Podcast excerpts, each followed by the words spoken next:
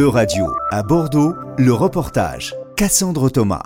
Faire danser les personnes en situation de handicap, c'est le dessin de la compagnie bordelaise de danse contemporaine et inclusive, la Close Company. Un, élect- un électrique euh, Et on un entre les. D'accord. Dernier préparatif avant le début de la représentation et le spectacle commence.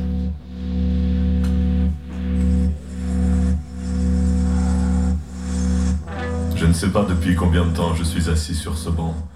Je, heure. tu, il et vous est un spectacle autour du thème de la rencontre sur la musique de Grand Corps Malade. Ce monde-là vit à son propre rythme et n'a pas les mêmes préoccupations. Les soucis ont une autre échelle et un moment banal peut être une très bonne occupation. Ce monde respire le même air mais pas tout le temps avec la même facilité. Il porte un nom qui fait peur ou qui dérange. Les handicapés. Et s'appelait aux jeunes. Et en fait, c'était intense aussi. Mais en vrai, c'était bien. En vrai, ils se débrouillaient bien. Et en fait, on avait juste l'habitude de voir des personnes qui marchaient, genre danser. Mais pour une fois, ça change, c'est pour ça. C'est une nouvelle expérience.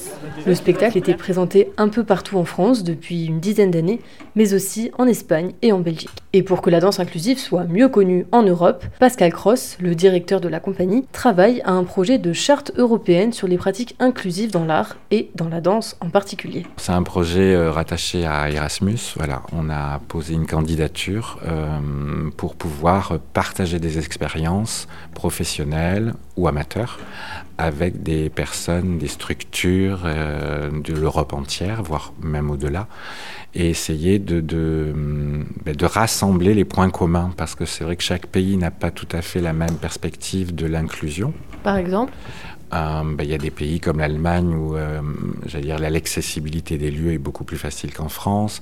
Il y a des pays, les pays du Nord sont très en avance sur l'inclusion, par exemple.